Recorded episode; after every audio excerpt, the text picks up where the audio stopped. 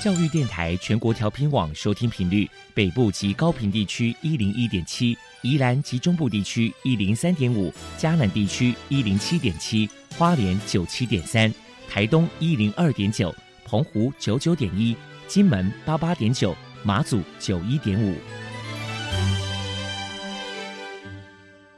爱是包容，爱是牺牲，爱是分享，爱是服务。因为爱，特殊教育充满了无限的可能。用爱关怀身心障碍同学的未来，用心倾听资赋优异子女的心声。欢迎老师、家长、同学们，大家一起加入特别的爱这个大家庭。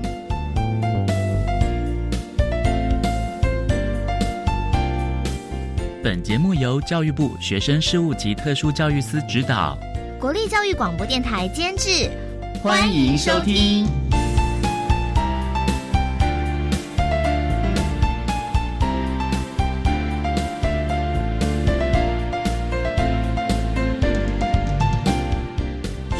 我们在空中相会，欢迎您再度收听特别的爱。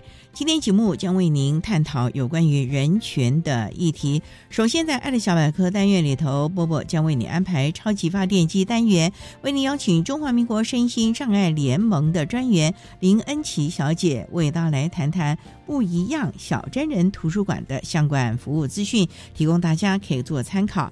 另外，今天的主题专访为你安排的是《爱的随身听》，为您邀请中华民国智障者家长总会的秘书长林慧芳林秘书长为大家分享不能替他们决定谈身心障碍人士人权议题，为大家分享了多年来中华民国智障者家长总会对于我们这群青年朋友们所做的各项相关的准备工作了。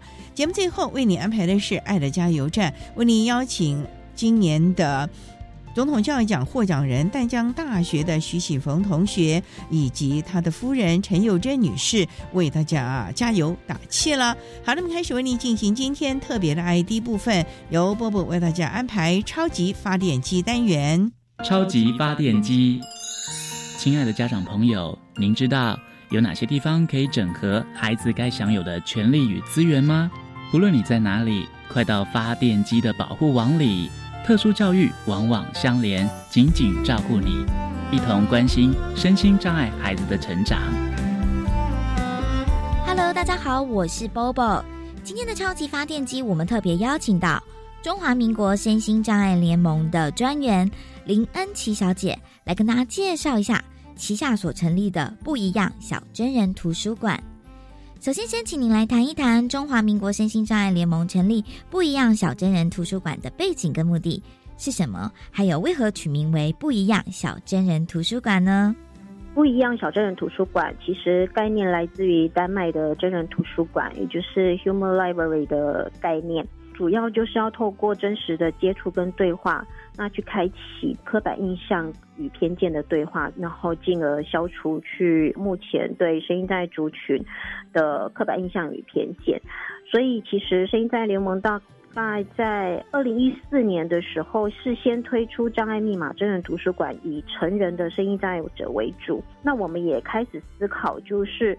如果他可以向下扎根，去让同年龄的儿童彼此对话，或许能在校园或是未来在社会上面，其实对声音障碍者带来更多的理解，去减少这些各种的排除或是一些歧视跟霸凌的现象。所以，二零一七年开始，我们就用不一样的对话，身心障碍儿童童言童语小真人。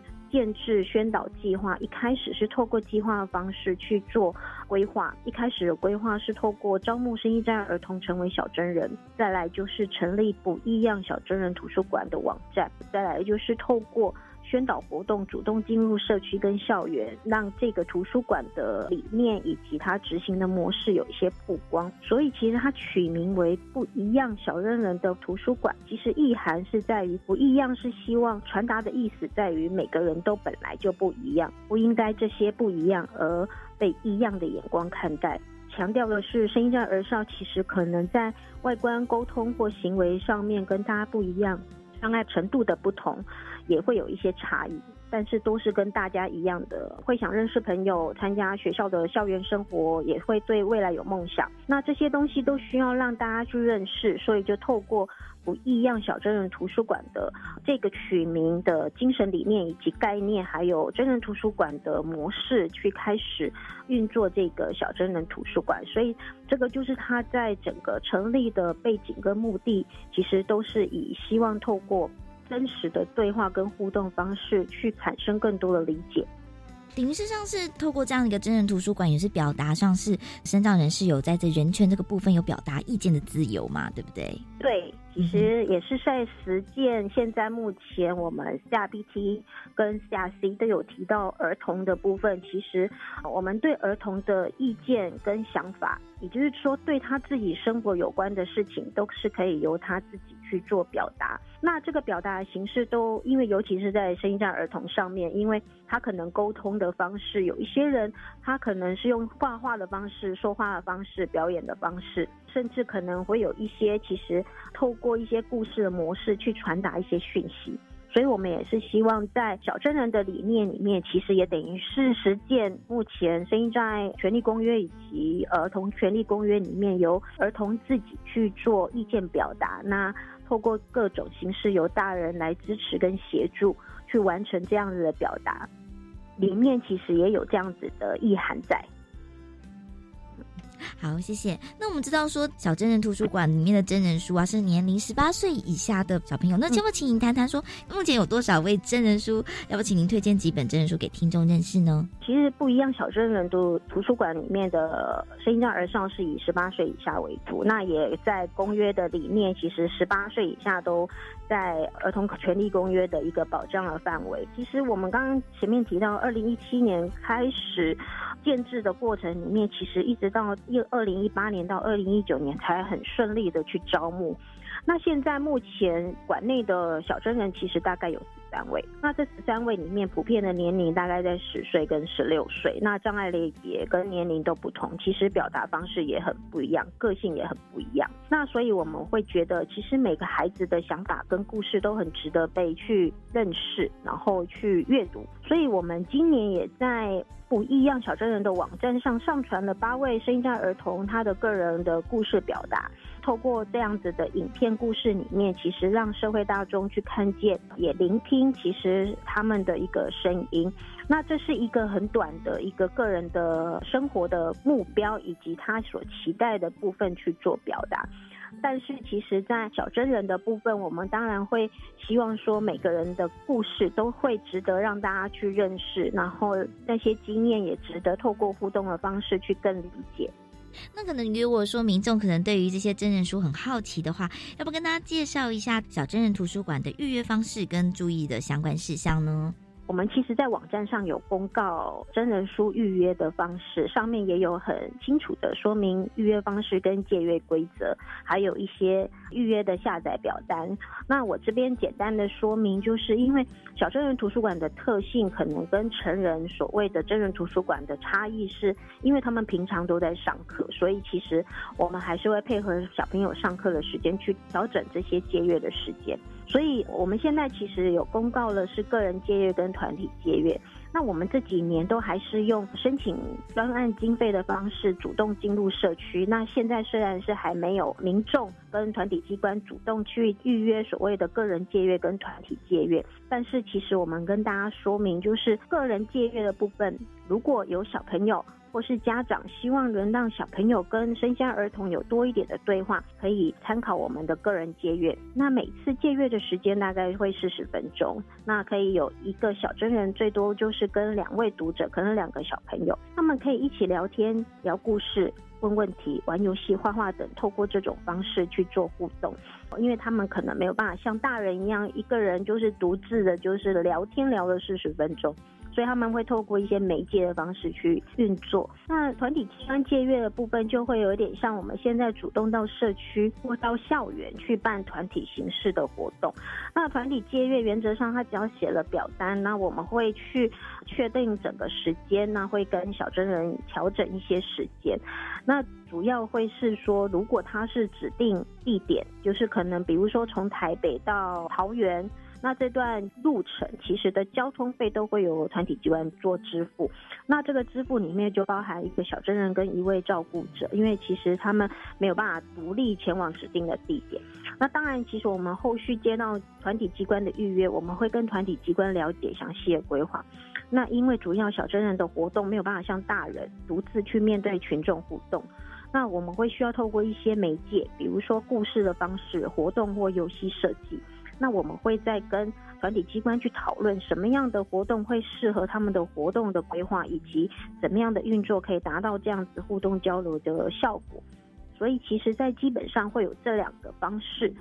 详细的部分其实都可以欢迎到不一样小真人图书馆上面的真人书预约，上面有很清楚的说明。最后，您这边还有什么样的话想传达的呢？欢迎大家其实到不一样小真人图书馆的网站去点阅认识小真人图书馆，那里有很多给儿少跟儿少父母还有社会大众的话，我们希望把这样子的一个精神理念给让大家更认识。那其实它是一个平台，我们希望让声音在儿童透过小真人图书馆去表达自己的想法，所以我们也希望说声音障碍儿童有机会其实可以来参加，那也。得到父母亲的支持，然后一起参加这样的活动。那我们也欢迎小朋友，如果其实或是大人看到这样的图书馆，那也可以主动来做，就是个人借阅。那其实可以再跟我们这些小真人更多直接的交流互动。这个部分就是我们真正想传达的部分，因为。我们还是会希望，就是不一样小专人图书馆之后的营运作里面有更多的个人的部分来做借阅，以及团体机关来跟我们做预约，啊，让它的活动的模式能够更多元，也可以有序的发展下去。非常谢谢中华民国身心障碍联盟的专员林恩琪小姐接受我们的访问。现在我们就把节目现场交还给主持人小莹。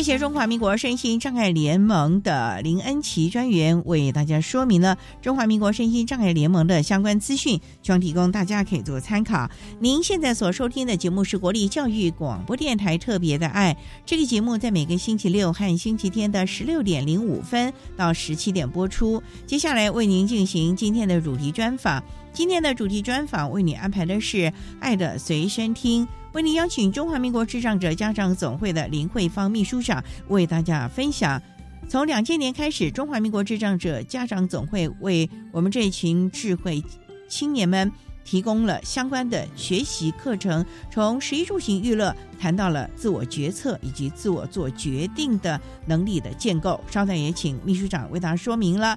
好，那么开始为您进行今天特别的爱的主题专访，《爱的随身听》。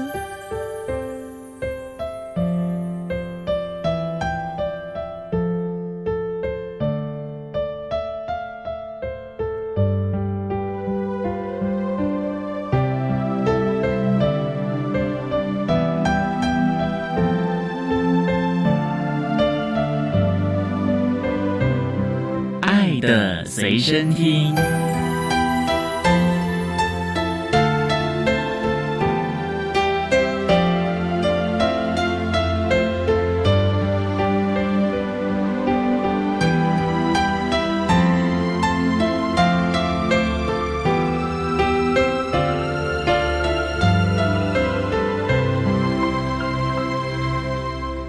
为大家邀请中华民国智障者家长总会的秘书长林慧芳林秘书长，秘书长您好，小英姐好，各位空中的朋友大家好。今天啊特别邀请秘书长要为大家分享不能替他们决定，谈身心障碍人士的人权议题啊。谈到人权呢，不管是我们所谓的 CRPD，甚至于全世界也都在讲究所谓的人权啊，还有什么人口贩运法等等的啊。不过谈到这个地方啊，中华民国智障者家长总会啊。对于这个部分啊，是不是有很多看法，或者是也能够跟随着国际的脉动来走呢？因为我们也有参与国际性的组织，所以其实蛮早的时候，我们就一直为这个事情去努力。因为大家也知道，我们主要的对象都是认知有限制的朋友，所以怎么样让他们有知的权利，满足他们知道的权利，用他们可以理解的方式，让他们知道跟他们自己生活有关的大小事情，包括自己的感受，因为他们很常会隐藏自己的想法，因为长期以来都被别人决定，所以他不太敢表达自己的意见。所以他就会听大人的指导、指挥，或者是他就会压抑自己的声音。我们跟着国际社群一直在思考一件事情，就是怎么样协助心智障碍朋友能够更自立的生活。他能够知道他自己在过日子，然后知道自己想要过的日子，为这件事情去努力。所以，我们从两千年之后就一直不断的在思考跟处理这一部分的议题，希望所有的人都有学可以上，每个人都应该要有受教育的机会。每一个人不管他的认知的限制有多高，他总是有他该学习的部分，因为他还是要在这个社会生存，所以他不可以自外这个世界。过去我们看到很多的障碍者跟他的家人就自外在社群之外自己的小世界，但是这不是一件常态，就是我们的人的社会还是就是多样，我们应该要让社会里面其他人也看见障碍的存在就是一个社会的多样性。它就是一个自然的存在，这个也是我们在这几年来一直努力的事情。从他们的受教育权，他们想要知道什么，应该要有资讯可以得到，然后在他们知道之后，他才能够好好的思考这是不是他要的选择。所以我们一路做这样子的努力。不谈到这个地方啊，要做这样的努力，其实一般的孩子啊，因为以华人世界来说啊。我们向来都是要听长辈、听爸爸妈妈的话。那像智能障碍者，我们也知道他们的认知啊是有一些些不足。针对这群孩子啊，我们智障者家长总会要怎么样的看待他们？怎么样的为他们量身定做，或者是引导他们知道所谓的人权啊等等？其其实我们这样想，所有的第一件事情，所有的大人都应该这样想，所有的孩子都一样。不管他有没有困难，他就是我们的孩子，他会经历要学习成长的阶段，以至于他也有一天可以为自己说话。这件事情大家要视为他就是一个必然的历程，因为如果你不先这样子想，你仍然想他就是不行、不能、不会，所以他永远都不用学，也不用。帮别人也不用帮自己做决定，别人都可以把他照顾好就好。所以，我们第一件事情是要去除大家，特别是家长的保护主义，就是家长要想到孩子总有一天会长大，自己也会老。那我们希望孩子长大的时候，父母亲不用再像以前那么样的担心，他能够稍微喘一喘，让孩子有机会展现他的生命力，因为每一个生命都。是一个值得的存在，这一点非常的重要。因为孩子会长大，做父母的也会老。当你有一天不在的时候，这些孩子怎么办呢？你不能把这个压力都给了他的手足或者是其他的。虽然我们现在有所谓的信托的制度啊，可是很多人可能也不会考量到，因为这个还是蛮新的一种的概念啊。所以呢，真的要让孩子们开始学习独立，起码一些生活的能力啊。自我决策这些能力，其实是帮助他们在主流社会能够继续好好的生存。当有一天我们不在的时候，我们的亲朋好友可以在旁边协助。可是。毕竟他自己要能够独立了。对，我会觉得这个自立的议题，对很多的心智障碍朋友来讲，就是怎么样让他更自在的生活，怎么让他更自在的生活。稍待，我们再请中华民国智障者家长总会的林慧芳秘书长，再为大家来说明，对于我们身心障碍的孩子，尤其是智能障碍者，我们怎么样让他们能够更自在的生活，这也是他们基本的人权喽。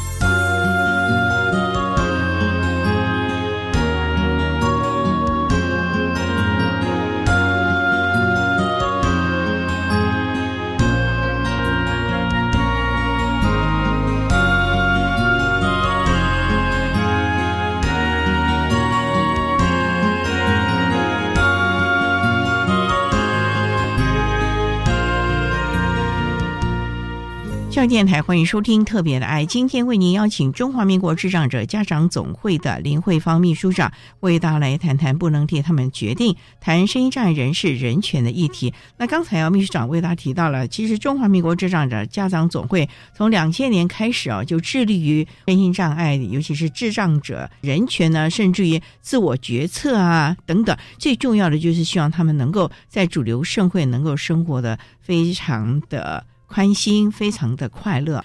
万事起头难，之前您说的，那时候很多的学者专家啊，总是认为说你们是不是白做工啊？那你们刚开始总是有一个起头吧？智障者家长总会是怎么样的引领这群孩子们学习呢？一开始的时候，我们看见一个事实，就是其实孩子不一定没有想法，但他不懂得表达，或者是他不敢表达，不敢讲。那他总是要看着身边的家长啦，或者是老师啦、救护员啊、社工员啊这些人的点头示意，他才敢说话。一刚开始的时候，我们看到非常清楚。我觉得回到生活面，其实我我不讲权利那么抽象的东西，就是每一个人都值得好好对待、尊重。自己要先对自己的生活先了解开始。所以我们一开始做了一些活动，就是我们很想听听他们自己的声音，所以我们邀了一些单位，邀了几个心智障碍的朋友，不讲别的，就从生活上面他遇到的事情开始。小到他早上吃什么？对，我记得那个时候你们还特别为他们开课。对，这群孩子，我看有的还真的穿的西装笔挺的，很重视这个事情了。是是，他们觉得这件事情很重要，所以他也会盛装以对。我们一开始的时候其实都没有讲那么空泛的理论或事情，我只是很单纯的想，我们一起来看看大家的生活里面哪一些正在发生。哪一些事情，然后有没有自己感受？比如说他自己对生活感受，喜欢的啦，不喜欢的啦，他比较想跟他不想的，他有没有想要但得不到，或者他有不想要但是被迫要去做的经验？从他生活里面去探索这个经验，一起了头就没完没了。有一个年轻人，他从小到大对什么字眼最有印象、最有敏感，就是不可以。在学校也是一样。他听过的话里面最多的话叫做“不可以，不可以这个，不可以那个”。对，所以你会知道他会这样想。那他想可以什么？他就要想一想了。我觉得我提供了是一个机会，让这些年轻人开始去为自己的生活着想。小到他自己日常生活每一天穿着打扮，他每天安排他今天早上要做什么，然后要去哪里，或者他今天要不要来参加活动，这种决定他都要自己下。我希望他自己是自己决定的，不是大人说你应该要来，所以你来。所以这个可以和不可以啊，对我们的孩子来说啊，就是一个。很大的心理上的决策了，因为他可能要先把过往这个不可以的魔咒，先把它给慢慢慢慢的去除掉，开始知道是什么是可以的。所以，我们正道的家长总会从开始的一点一滴，从生活中哪一些可以做的开始引导，这真是一个大的工程。那到底这样的一个工程，它中间的过程、做法以及成效如何呢？我们稍后再请中华民国智障者家长总会的林慧芳秘书长，再为大家来谈谈这群孩子到底真的可以吗？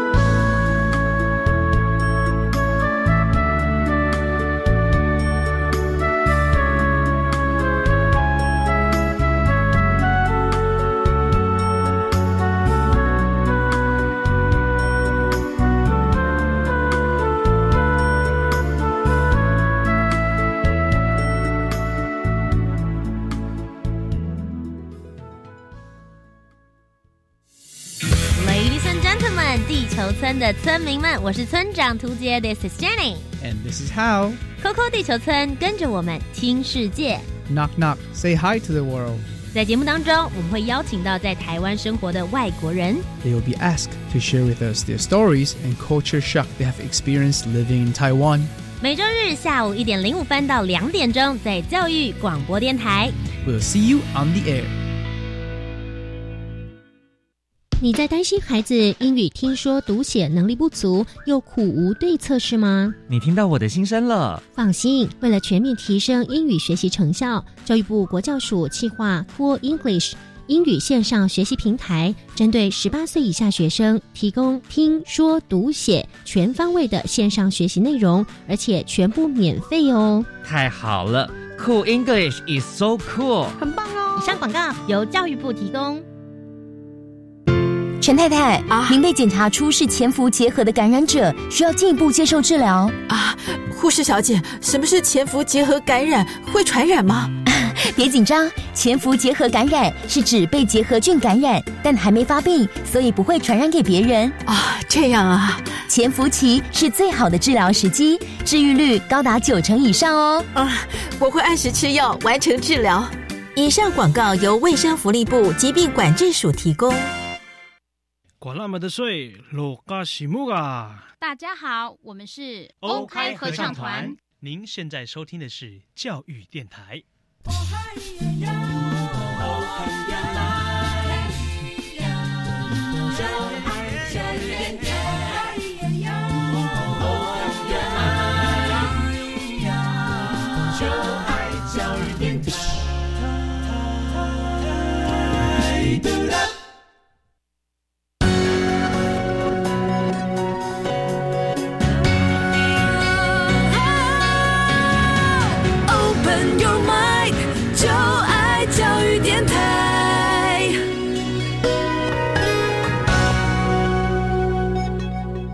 电台欢迎收听《特别的爱》这个节目，是在每个星期六和星期天的十六点零五分到十七点播出。今天为您邀请中华民国智障者家长总会的林慧芳秘书长为大家分享“不能替他们决定”谈声音障碍人士人权的议题啊。从两千年开始呢，中华民国智障者家长总会就开始为智障的青年朋友们呢，开启了很多的学习课程，慢慢的导引。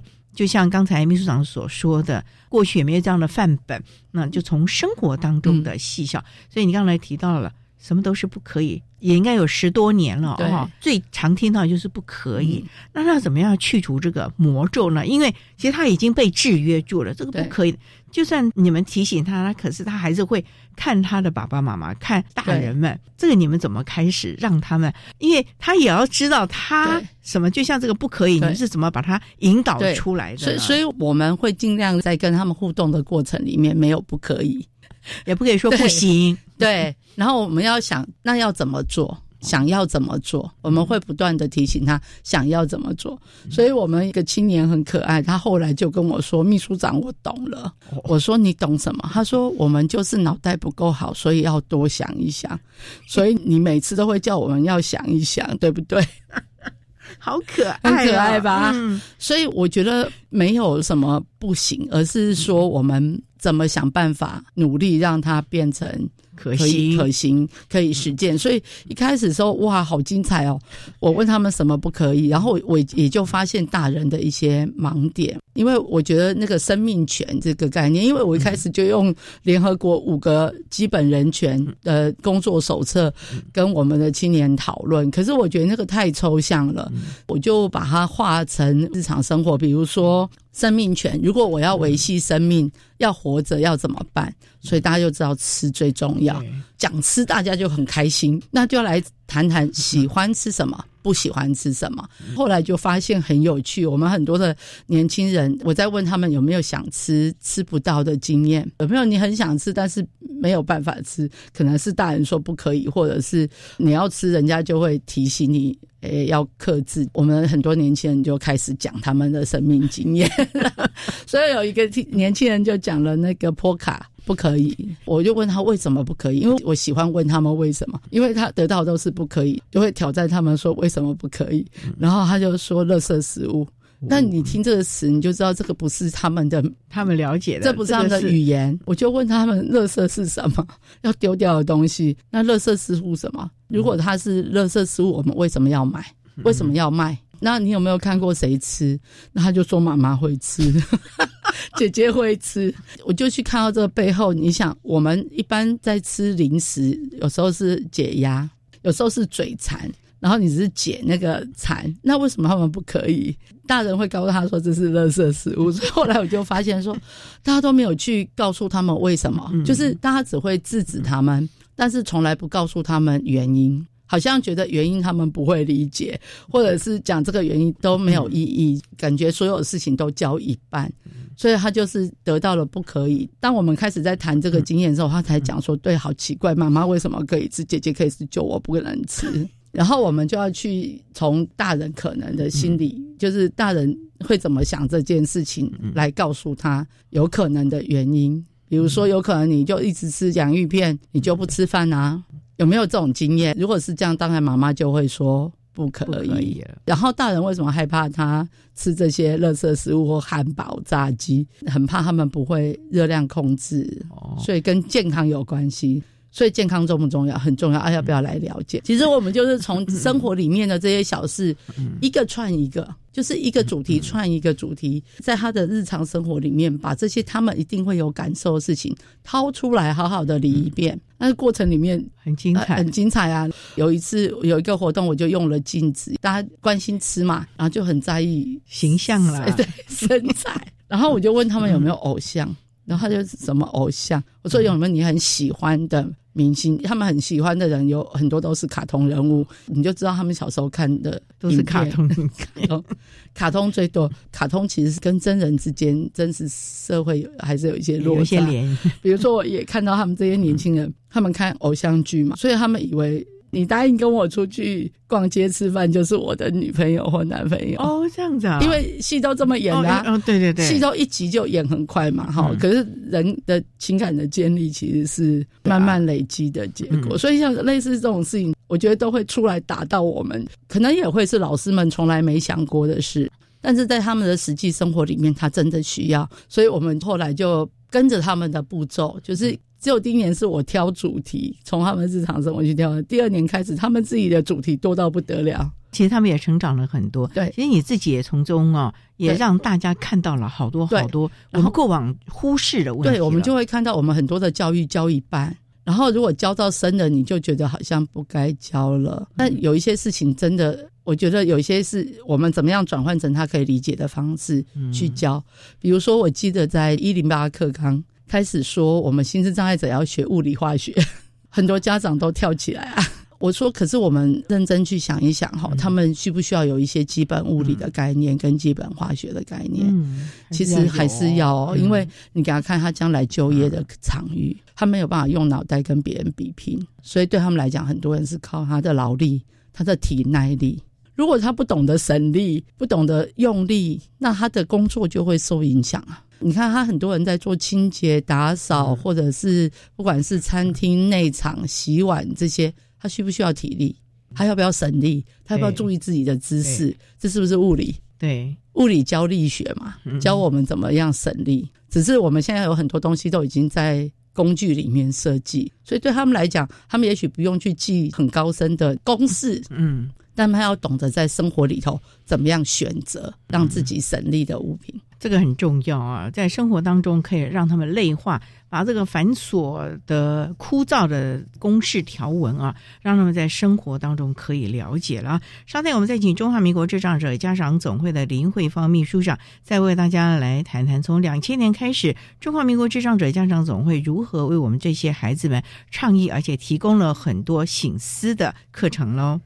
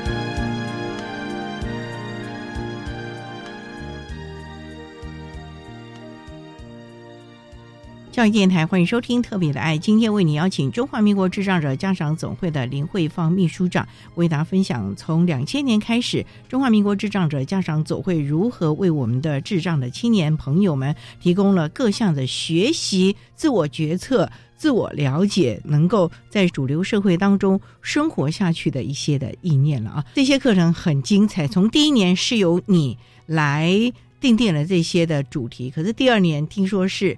就由他们自己来。今年就开始每一次讨论由他们自己想要讨论的主题。他们可以做得出来吗？真的，而且他们还慢慢的练习，现在可以自己做简报 PPT，自己做简报。哎，我有时候在跟我的同仁分享说，我觉得我自己做简报的能力都没有他们好。真的，他们很单纯，他们想要告诉你什么，他就写的，他就很清楚的呈现。简报就是 keyword 的那种感觉，对，对他不会像我们一样想很多，然后觉得好像都不要漏掉，他就是很简洁。哇，这个可以学习，对他们也会互相模仿，然后也会互相彼此教导，就是比较会的人去教不会的。有这个也跳脱了他们过往。刚开始的时候，大家都是用写字啊，写在海报上，有人就开始用 PPT 了。当有人开始用 PPT，其他人就说：“哦，那是什么？”好厉害哦！问问看怎么办？所以社工很辛苦，因为他必须要支持这些青年学习。但是那个过程，我觉得是很有意思的。就像我们在第一年的学习营，我们跟统一超商合作，那一次跟中华联圈一起，我们合作了第一届的学习，打破过去我们这些企业职工来，就是感觉就是慈善。我们说你只要来当朋友就好了，就是大家来的任务就是跟这些青年做朋友。所以我也让青年去统一企业总部跟这些店长上课，他们去上课，哇，教他们怎么认识心智障碍朋友，怎么跟心智障碍朋友在一起，心智障碍朋友会需要他们协助什么，支持什么。哇，不是我讲哦，是是青年讲，青年讲，对我让青年去做这件，愿意挑战的人就先来，我们不勉强大家，我们看到每一个人速度其实不一样，有些人快，有些人慢。我们有些青年参加活动四年，一句话都没张过口，但四年后开始他开始说话，开始表达，所以有时候是看我们愿不愿意花时间。等待。对，等待给他机会，你也不可能都没有做任何的事情，中间也要做很多的提醒、鼓励，然后设计，就是把很多的设计贯穿在这个活动当中。我还记得那时候他们在去超商总部看到我跟超商的人递名片的时候，他们对那个名片很好奇，他们问我说那是什么。我说那是名片，我就给他们一张我的名片，然后我说你看看我的名片上面有什么。有些人看不字没有那么懂那么多那么多，所以我就看你看你有没有看到字总的 logo，这是我的单位嘛？哈，那我是谁？我叫什么名字？然后我想要让人家知道我的电话啦、地址这样子。青年就反问了我一句话，他说：“那我们可不可以有名片？”我说：“当然可以，名片是。”介绍自己的工具，所以每一个人都可以有介绍自己的工具。你也可以设计成不同的名片。哇！结果我被社工念死了。他说：“明若，你每周给我们找好大的麻烦，因为他们就开始去想我的名片上面要有什么什么什么，他的要什么什么什么，有的要放照片，有的不要放照片。我们的社工还要去提醒他们有一些安全事项要注意的。”嗯。各自啊，对对对对对对，所以你看一件事情，它背后可以引出好多的学习，而且这些学习呢，它会跟各个领域有关系，它会跟各个领域，跟人际社交啦，跟生活啦，跟他的语言表达啦等等，跟他的基础认知能力都有关。所以我从这个过程这样走来，我真的觉得我们给得起机会，我们的社会给得起他们机会，是大家要不要一起？这点非常的重要哈，因为我们其实给得起机会，重点就是一般人，我们会不会陷于过往的窠臼，做了一些不适当的决策了啊？嗯，这也是我们也应该要慢慢学习的了啊。好，那我们稍待啊，再请中华民国智障者家长总会的秘书长林慧芳林秘书长，再为大家来谈谈关于人权以及自我决策这个部分。一般人也要有自我醒思、自我了解的这样的一个概念喽。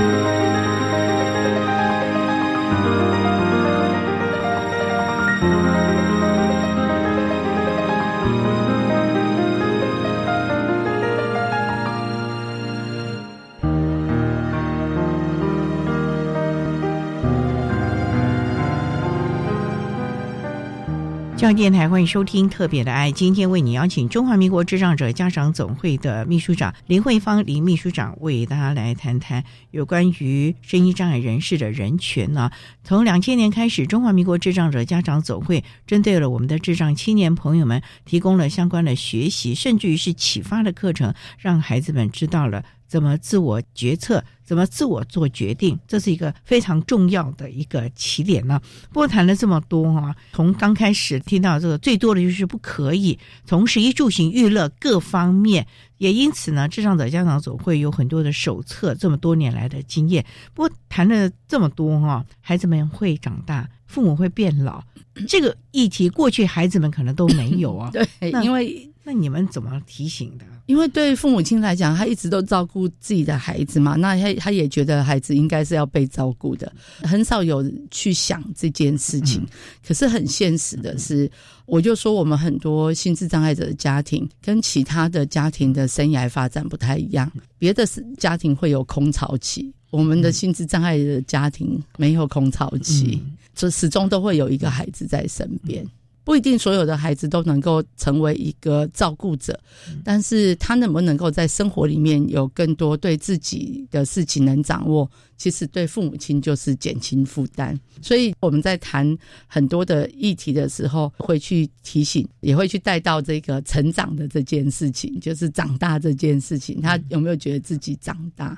我就说我们自己长大的那个历程，我跟很多人分享过这个，我们自己长大的历程。其实我觉得有一个很大的关键的的点，那个点是什么？是你发现你的父母亲再也不是天，对不对？你知道你的父母亲也不过就是个凡人，他不是无所不能。小时候我们看父母亲就是超人啊，无所不能啊。然后到后来，其实很多的父母亲会经过这样的失落，可是这是一个必经的失落，它代表他的孩子长大。但我们的孩子当然没有这种经验。我有时候跟他们讨论日常生活啦，他们能做什么啦，就会提到，哎，他们有没有注意到爸爸妈妈头发变白、变少了？就有人开始会关心，说我爸爸要退休了，家里可能会听到讲这个名词。对，个年轻人他就跟我说，他想要换工作。我就问他说：“为什么要换工作？你现在工作很稳定啊，虽然每个月只领一万多块，可是很稳定。然后他也做得很得心应手，能够找到自己安适的工作不是那么容易的事情。他怎么会动心起念想换工作？然后他就说：爸爸要退休。我说：爸爸要退休会怎？他说就没有钱了。我说：爸爸退休会有退休金。我说：你如果担心，你要不要跟爸爸聊一聊？你可以去问爸爸。”你不用自己在那担心担心，然后你要换也不是说换就换，你要开始想，如果你要换，你还想要换什么样工作啊？你有没有准备好那个工作他需要的条件？因为工作还是有条件的，那你准备好了没有？你可以开始锻炼。现在不是说不行，而是说你这些事情都准备好了没？如果准备好了，我们就可以来准备换工作。可是如果还没有的时候，我们可能要开始做准备。但我称赞他说你很棒，我说你是一个好孩子，你有看到爸爸爸爸的需要，就是未来家里未来的需要。啊，那个是一个长大的历程。他觉得他自己很骄傲，他以前都是 被照顾、都被照顾的人。他突然觉得他自己很可以承担事情，对对对对，他开始觉得自己很重要。我觉得这是一个很大的关键。其实心智障碍的孩子也要有这个机会，就是他要有机会跟他的手足相处，他要有机会跟他的家人相处，他也要能够有机会感受到他的家庭的这些变换，然后。他自己从这里面看到他自己能够做的事情，所以孩子们慢慢慢慢的成长。那问题重点就是这些爸爸妈妈们，主要照顾者，他们能够习惯吗？甚至于老师，因为我们过去都是命令的，甚至于我过往啊，这个经验就是爸爸妈妈觉得说，哇，真的要命哎！现在小孩很不听话，以前我说一，他不敢说二。那现在呢？他还跟我辩论，然后我还得要跟他好好解释了，到底这个自我决策、自我倡议是正确的吗？很多家长一开始是会有这样的质疑，耶。应该是说每一个人的人生没有别人可以帮他做决定。我们的日子还是得要自己过，所以每个人人生自己要自己过。所以对他们来讲，他们的人生别人也不能替他过，他也得要自己过。我觉得这是一个很重要的现实，就是他的存在就是一个存在，他需要面对的还是要去面对，不是你把石头都剪开了，他就会一帆风顺。对，有一天没有人帮他捡石头的时候，他就会跌得更惨，因为他不知道要小心。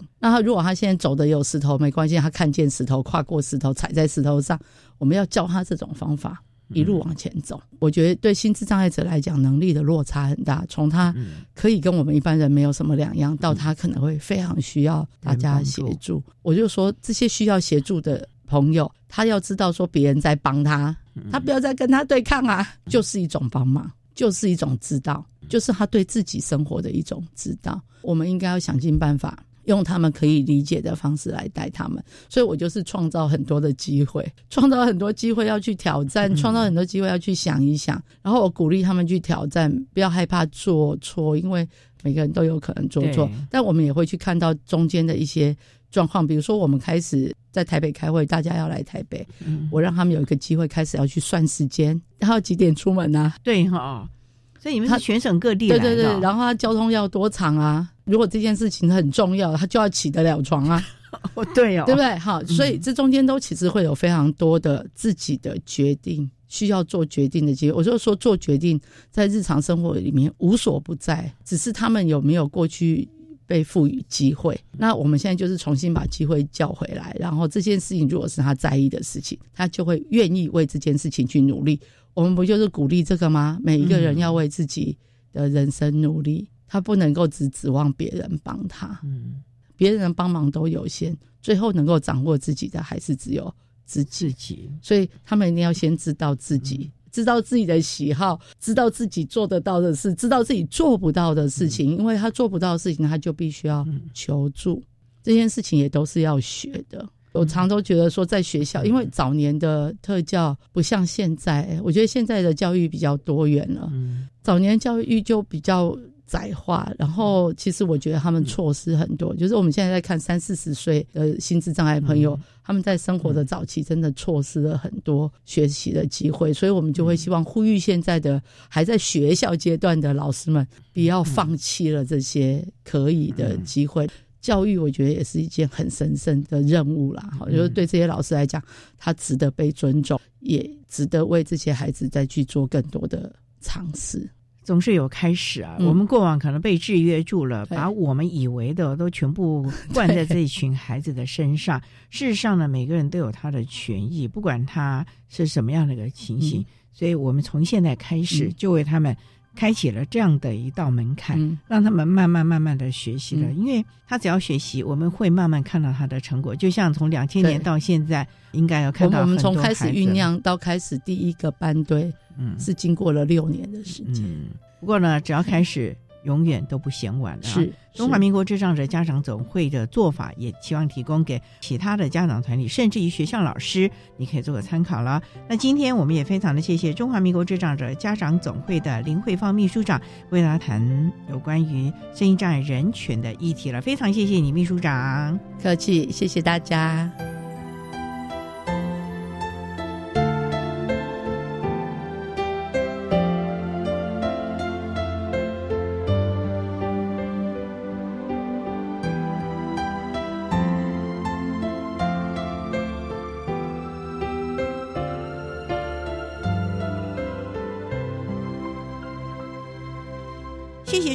智障者家长总会的林慧芳秘书长为大家分享了多年来智障者家长总会为这群至亲们所提供的各项成长的过程以及成果，提供大家可以做参考了。您现在所收听的节目是国立教育广播电台特别的爱节目，最后为你邀请今年的。总统教育奖获奖人，丹江大学资讯管理学系硕士班的徐启峰同学以及他的夫人陈幼珍女士，为大家加油打气喽！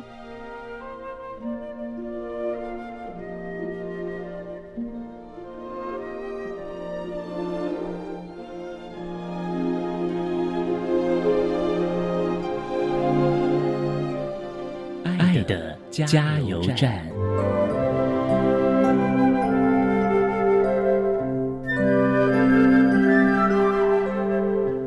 我是徐奇峰，我希望鼓励大家永不放弃。我们不是嘴巴说说，而是实际行动去做。说我们所做，做我们所说。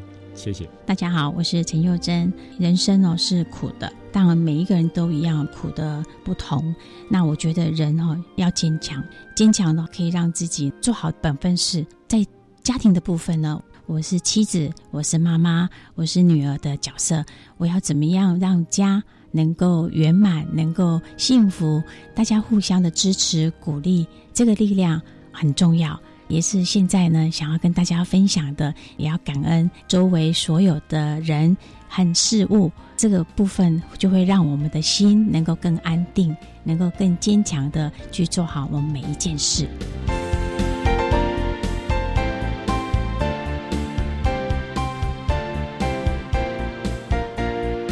今天节目就为您进行到这儿了，感谢你的收听，在明天节目中为你邀请。今年度的总统教育奖得奖人，淡江大学资讯管理学系硕士班的徐启逢同学，以及他的夫人陈幼珍女士，为大家分享活出亮点，谈声音障碍学生生命教育的教学以及重点的方向，希望提供大家可以做参考。